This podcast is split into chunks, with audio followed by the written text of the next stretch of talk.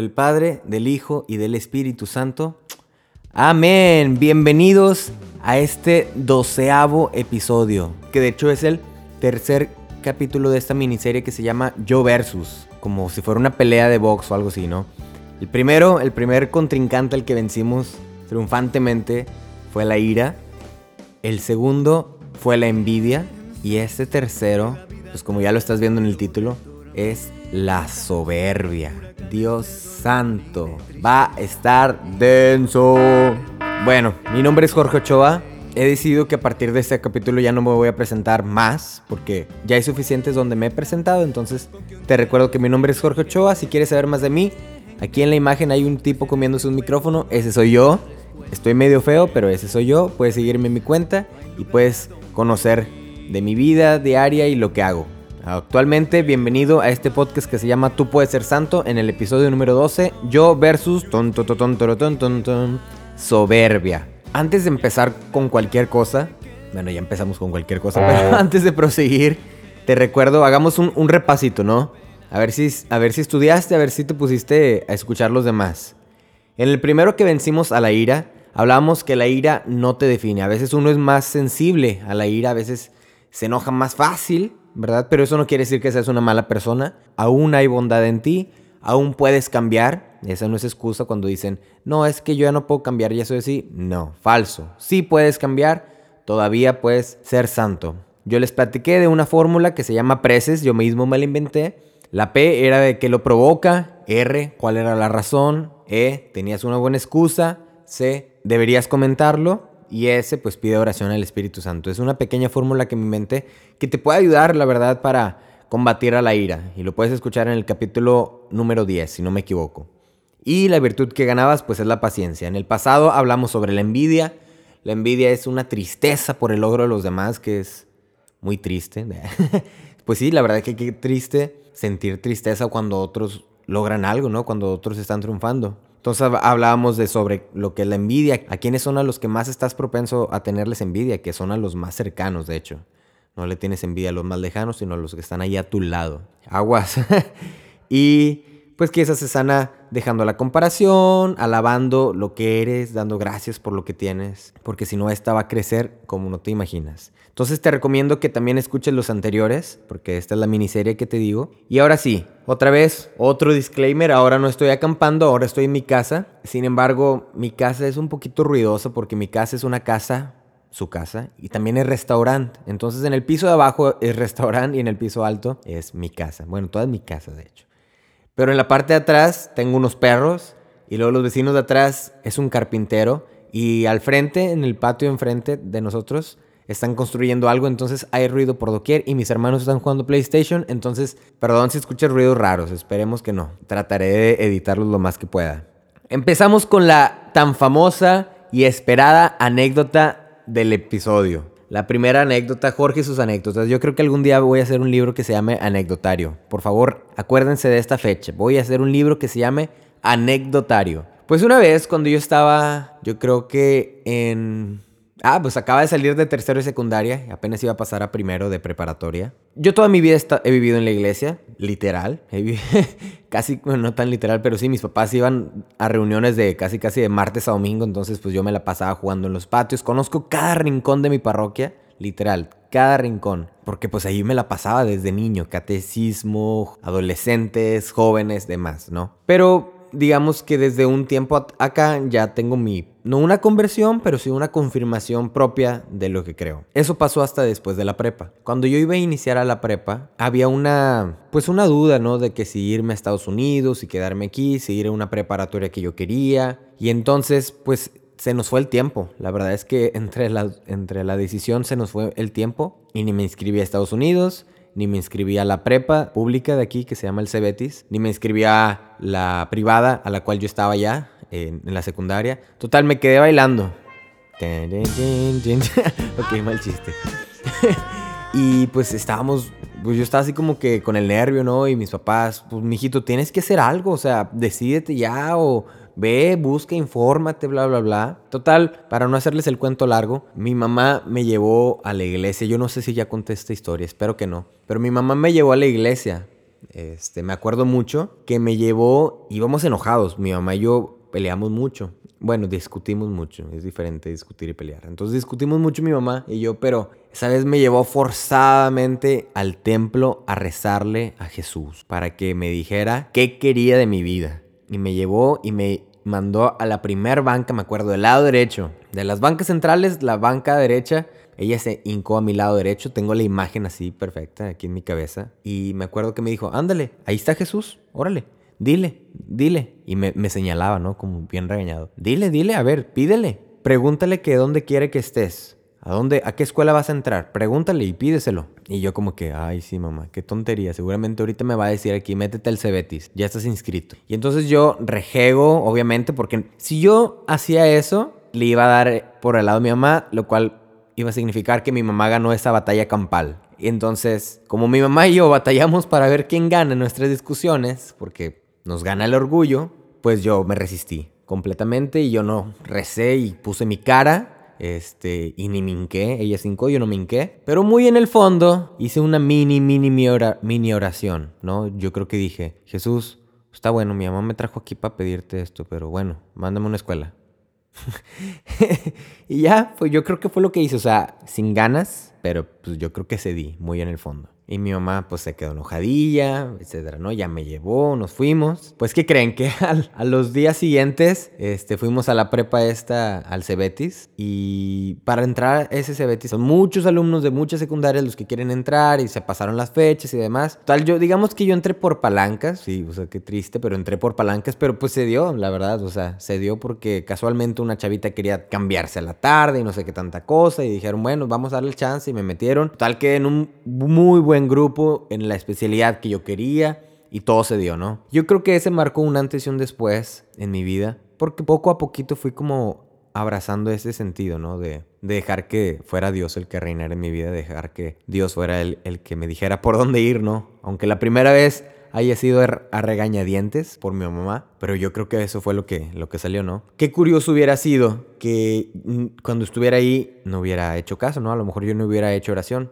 Y es que muchas veces nos perdemos de tantas cosas solamente por no ceder. Como decía un padre que es mi padrino, el padre Arturo, que lo quiero mucho. Decía, es que no doblamos las manitas, porque nos cuesta, porque somos bien orgullosos. Y pues de eso vamos a hablar hoy, de la soberbia. Soberbia y orgullo es algo parecido, pero en general vamos a hablar de la soberbia. La explicación más básica de la soberbia es que es un deseo de excelencia desmedida aguas, porque nosotros aquí se llama tú puedes ser santo, ¿no? Y en el proceso de que tú puedes ser santo, pues se trata de que seas lo mejor de ti, ¿no? Y que Jesús incluso dice, sean pues perfectos como su Padre Celestial es perfecto. Otra versión dice, sean pues misericordiosos como su Padre Celestial es misericordioso. Pero hay límites, hay límites porque si te pasas de esa aspiración a perfección, caes en la soberbia. La soberbia es un deseo de excelencia desmedida, de perfección desmedida, de ser algo que no eres, aparentar más de lo que eres y que deseas sobrepasar lo que eres.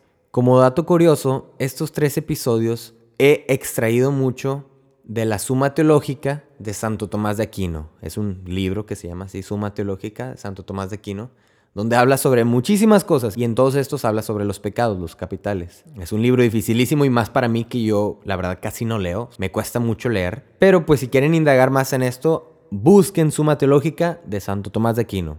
Les decía que la soberbia imita a Dios desordenadamente puesto que odia ser igual que los demás y trata de imponer su dominio en vez del de Dios. Híjole, ¿cuántas veces no hemos sido nosotros quienes odiamos ser igual que los demás. Queremos tener nuestro propio lugar VIP, queremos ser los primeros en la fila y queremos hacer lo que nosotros queremos y no lo que Dios quiere. Y justamente fue el domingo de Cristo Rey. Y si fuiste a misa, escuchaste pues del reinado de Jesús, ¿no? Y entonces en esta soberbia coincide mucho que, digamos en otras palabras, soberbia es no dejarse reinar por Dios. Creer que tu voluntad vale más que la de Dios. Por lo tanto, no aceptas la de él, no dejas que él reine en tu vida. Es, está cañón esto de la soberbia, la verdad. O sea, no es, un, no es un, pecado más capital ahí de los que salen en las pastorelas. No, de verdad es algo fuerte.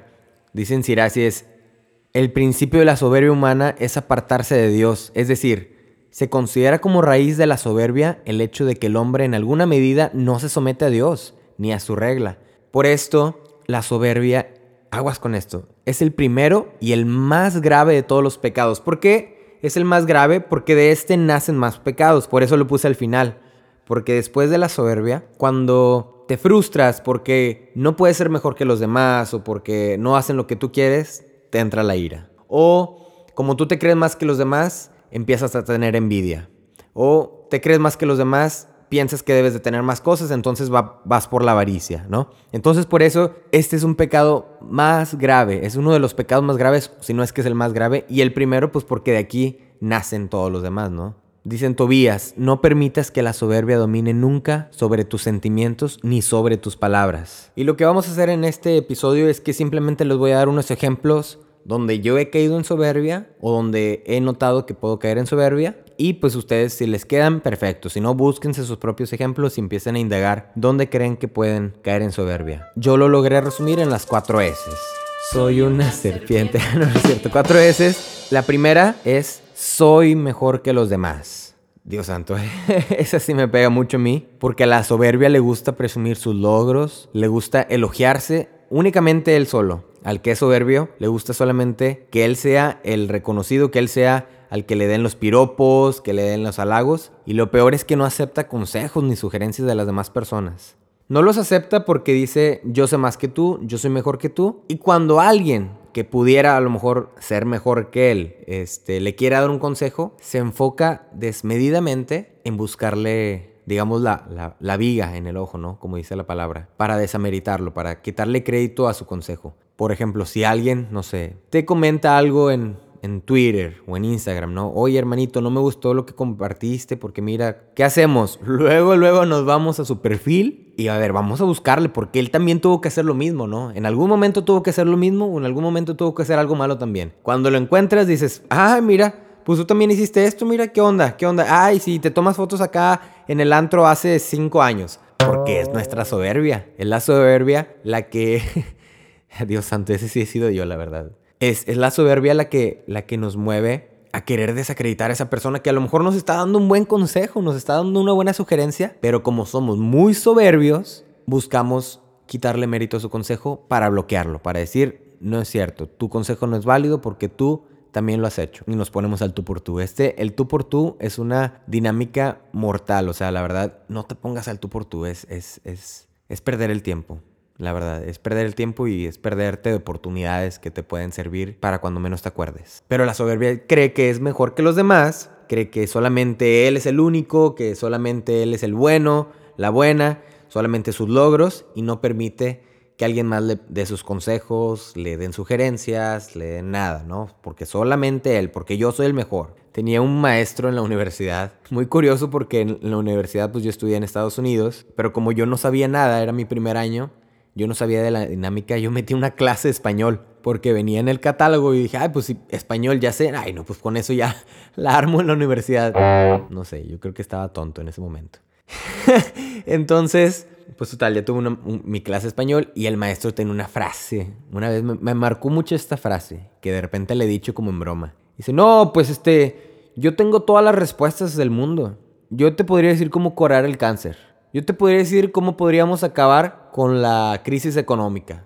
Yo te podría decir cómo podríamos quitar al peje del... O sea, él tenía la respuesta a todos y decía esto. Pero la verdad es que nadie me pregunta. Y como nadie me pregunta, pues yo no puedo decirles. Yo tengo la cura para todo. Nada más que me lo pregunten y por una buena lanita yo les doy la respuesta. ¿Tú crees? O sea, yo, yo me quedé impactado con eso. Yo creo que se me quedó mucho en la cabeza. Eso yo fue hace ya unos seis años y todavía lo tengo en la cabeza. De cómo nosotros a veces creemos que tenemos la única respuesta y que solo nosotros tenemos el poder y que solo nosotros sabemos. Nadie más sabe porque yo soy mejor que todos. Dios santo, qué pobres somos. La segunda es, soy reconocido. Soy reconocido, pero ¿a costa de qué? Pues a pisotear de los demás, ¿no? Buscamos tener este reconocimiento, buscamos construir como nuestro propio, nuestro propio historial, nuestra propia imagen, pero a base de destruir a otros, ¿no? A base de hablar mal de otros para que entonces tú quedes como el bueno, ¿no? Que pasa, por ejemplo, pasa muchísimo en las relaciones, ¿no? ¿Que quién cortó a quién? No, pues no, yo, no, a mí me cortó. Por lo tanto, si a mí me cortó, la otra persona es la mala, ¿no? Y ahí se van echando la pelotita. Se van echando la pelotita porque quieren tener el reconocimiento, porque quieren tener el lado del consuelo, porque quieren ser los del lado bueno y que la otra persona sea el lado malo. Pasa también incluso con, con la iglesia. O sea, ¿cuántos católicos o cristianos no habemos que para tener seguidores, para tener la atención, tienes que ser algo polémico? Y esto se da bastante en Twitter. Hace poco que me volví a integrar a Twitter y descubrí que, de verdad, si quieres hacer llamar la atención, haz algo polémico. Comenta algo sobre las tortugas. Y ya. Se te van todos contra las tortugas, ¿no? Comenta algo pisoteando un perrito. ¡guau! Y todos van con lo del perrito, ¿no? Y también pasa con nosotros. Hablamos mal de tal predicador, hablamos mal de tal cristiano, hablamos mal de tal cantante, etcétera, ¿no? Y en nuestras predicas decimos, no, a veces entre cristianos contra católicos, ¿no? Porque los cristianos a estos, a esto, bla, bla, bla, bla, bla. Y a veces los otros, este, a veces los cristianos, no, porque los católicos esto, bla, bla, bla. Y nos creamos en esta soberbia de yo soy mejor que tú, por lo tanto yo te tengo que pisotear a ti. Y me voy ganando este reconocimiento a base de tumbarte a ti. Qué, qué fea mentalidad, o sea, que para que tú puedas construir algo, tengas que destruir lo de los demás. Es una mentalidad diabólica, y digo diabólica porque diablo significa división. Es una mentalidad que divide, divide las personas. Esto me recuerda mucho a la parábola también del publicano, que fue el evangelio, no sé si de hace dos, tres domingos, que dice, gracias Señor porque yo soy muy bueno, porque yo doy la limosna, porque yo voy al coro, porque yo predico, porque yo te doy mi diezmo, porque yo tengo mi familia, porque no como la familia de al lado que, ay, mira, esta familia nada más vienen los domingos a misa y cuando vienen se salen porque el niño está llorando y digo, en una versión más actualizada, ¿no? Pero así era, ¿no? El, otro hombre decía, gracias porque yo soy bueno, porque sí, porque yo soy hago culto, no como la otra persona, mira, es un pecador y está todo hincado, gracias Señor porque no soy como esta persona. Es esto, ese, es, ese es el soy reconocido a base de pisotear a los demás. O sea, me quiero ensalzar a base de destruir los de los demás. El tercero, soy orgulloso. Chan, chan, chan. Por lo tanto, no acepto mis errores. No pido perdón, aún sabiendo el daño que he hecho. Ay, eso es lo peor. Y no le doy la razón a los demás, cueste lo que cueste. Así me lleve a tragarme todo, no voy a darle la razón no voy a ceder. Híjole, eso es, hasta da miedo. A mí me ha tocado estar con personas que dicen, aunque me lleve a la tumba, no les voy a dar la razón. Aunque repruebe la materia, no les voy a dar la razón. Y está bien difícil, o sea, se, se vuelve algo muy, muy tenso que definitivamente te lleva a la ira, te lleva a la avaricia, te lleva a la envidia, te lleva a todo. Pero quiero enfocarme en la parte del perdón. Especialmente en la de, aún sabiendo el daño que hemos hecho, no pedimos perdón. Porque ahí ya entra la conciencia completamente, o sea, estás viendo que la otra persona está lastimada, que está vulnerable, que digamos estuvo llorando por días, que la has lastimado en tantas áreas y estás consciente de que hiciste mal. O sea, en el fondo estás consciente que hiciste mal, pero es tanto el orgullo que no pides el perdón. Y, no, no te pido que vayas y hagas un show. Simplemente di, me equivoqué, perdóname. Si te perdono o no, adiós, ni modo, no pasa nada. Pero saber pedir perdón, saber romper este orgullo es de valientes. De valientes. Ay, les dije, estaba denso.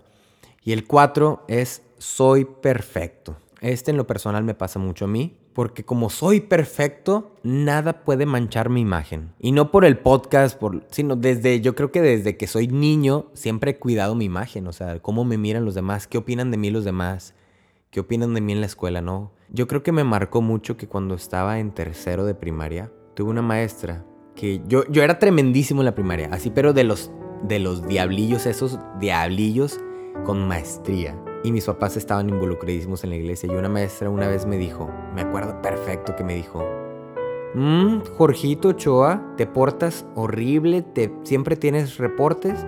Y tus papás, mira, tus papás están en la iglesia. Tu padrino es el padre de la parroquia. Y tú mira cómo te portas. Mm, no, no, no, no, no. Y yo me acuerdo que me dijo eso y me marcó, me marcó bastante. Yo creo que llegué llorando a la casa, mis papás fueron a hablar después con la maestra y me marcó mucho en la imagen, ¿no? O sea, en, en, cómo cuidaba mi imagen.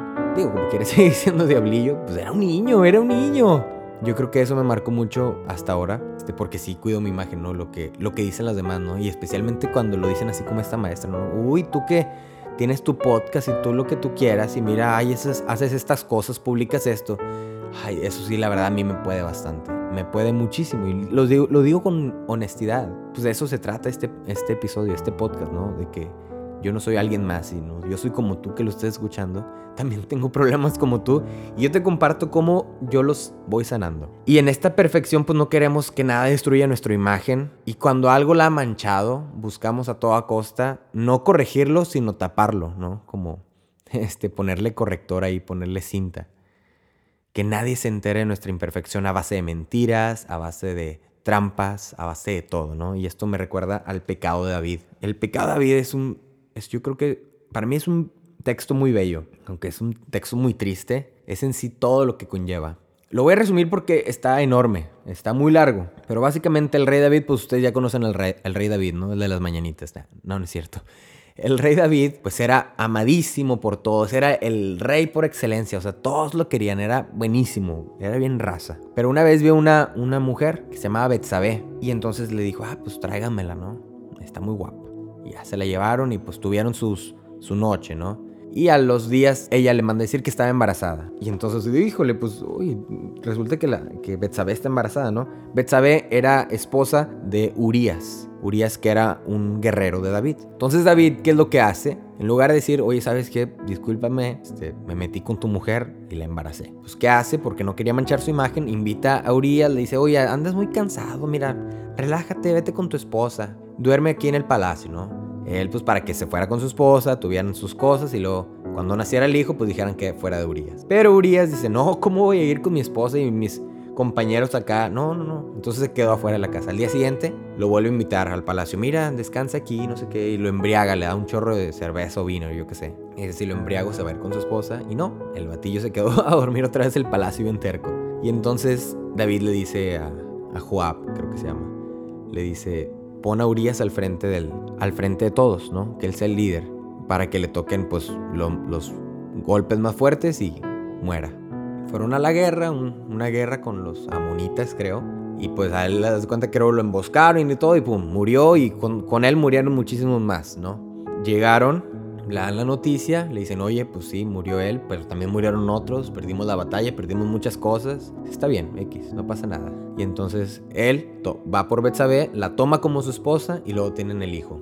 ¿Y qué pasó? Pues ante los ojos de los demás, pues todos dicen, ay, mira, David, tan bueno, o sea, mataron a Urias en la guerra y él como es el rey muy, muy bueno, pues fue por la esposa y la hizo, pues no la dejó sola, o sea, se casó con ella y tuvo un hijo. Ah, David es el es muy bueno. Pero entonces viene el profeta Natán y le dice, "David, ¿cómo estás? Pues mira, había un señor que tenía una ovejita, era una ovejita muy buena, muy bonita, pero era la única que tenía y él la cuidaba con su vida. Y había otro, un viajero que tenía muchas ovejas, tenía un rebaño enorme de ovejas. Y pues quería celebrar, pero como no quiso sacrificar una de las suyas, tomó la ovejita de este hombre. Y entonces David le dice, ah, no, ¿cómo?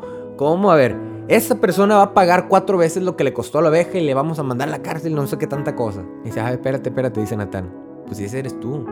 Tú le quitaste la mujer a Urias. Y no solo eso, lo mataste, lo mandaste al frente de la guerra para cubrir tu imagen por tu soberbia. Después de esto, David escribió un salmo, que para mí es un salmo bellísimo, el Salmo 51. Misericordia, Señor, por tu bondad, por tu inmensa compasión, borra mi culpa, lava del todo mis delitos, limpia mi pecado. Si lo han escuchado, es un salmo bellísimo, bellísimo, que David escribió después de haber hecho esto. Antes de empezar con las, con las soluciones de cómo vencer esta soberbia, lo primero de todo es arrepentirte y saber que Dios es más grande que tú, que Dios sí es perfecto, que tú no eres perfecto, pero Dios sí, y poner precisamente en este entorno de Cristo Rey, poner a Cristo como el Rey de tu vida y ponerte tú como su súbdito, como su servidor, dispuesto a lo que Él quiera, pase lo que pase. ¿La hayas regado? Bueno, dile, Señor, la regué. Cuando creas que a veces la soberbia te lleve, cuando creas que la soberbia te gane, te recomiendo orar como David en este, ese salmo. Misericordia, Señor, por tu bondad. Y léelo. Reza con ese salmo. ¿Cómo combatimos la soberbia? Pues si en el primero decíamos que somos mejor que los demás, vamos a elogiar mejor lo de los demás. Y esto también va con la envidia, por eso, por eso les digo que este es como la raíz de mucho, ¿no? Vamos a elogiar lo que los demás hacen, valorando sus logros, sabiendo decirles, oye, tú también eres muy bueno en esta actividad. Y saber escuchar consejos sin que tú tengas la última palabra. Aguas ahí, Porque a veces nos quedamos con este saborcito de que si yo no tengo la última palabra ya, quiere decir que perdí, ¿no? Aprende a callar, aprende que te digan las cosas y que no tengas nada para debatirlo, nada para regresarlo. Que no tengas la última palabra, empieza a regalarle la última palabra a los demás. Cuando te den consejos y elógialos. A mí me gusta mucho que en la comunidad de Gesed me, tocó una vez y me impresionó. Que cuando cumple años alguien, pues sí, la fiesta y todo, pero dentro de la fiesta en un momento, una pausa, se sientan todos en, un círculo y uno por uno empiezan a honrar a la persona. Empiezan todos, Pancha, yo te quiero honrar en este día porque me edificas con tu testimonio, porque eres una mujer muy paciente, bla, bla, bla, bla. Y luego sigue Pedrito. Pancha, yo te quiero honrar porque me has ayudado con mi vida personal. O sea, así. Y yo me quedé, wow, wow, a mí me impresionó bastante y ahora desde, desde que yo creo que empecé a conocer eso, cada que tengo a alguien muy cercano y que cumple años, trato de honrarlo, porque es una actividad muy buena, muy buena. O sea, aprender a reconocer la grandeza de los demás, aprender a celebrarle sus logros, te ayuda a evadir la soberbia. Segundo, pues siendo paciente y justo en mi búsqueda de perfección. O sea, no, cayendo en esta desesperación que me lleva al exceso o a tumbar a los demás, ¿no? A veces nos desesperamos porque no somos lo suficientemente buenos según esto, ¿no? Pues sé paciente, empieza con esa paciencia y empieza a tranquilizarte, a abrazar que pues no eres perfecto y que poco a poco que estás en el proceso. El podcast se llama Tú puedes ser santo, pero dice tú puedes, no, no significa ya eres, o sea, es tú puedes. En algún día, cuando te llegues a morir, tú podrás ser santo y podrás buscar la santidad en esta vida. Podrás ser lo más santo que puedas en esta vida, pero hasta que ya mueras es cuando ya sabrás qué onda, ¿no? Pero ahorita no lo eres y ni lo vas a, no, ni lo vas a hacer en vida. Vas a ser a lo mejor una persona muy buena,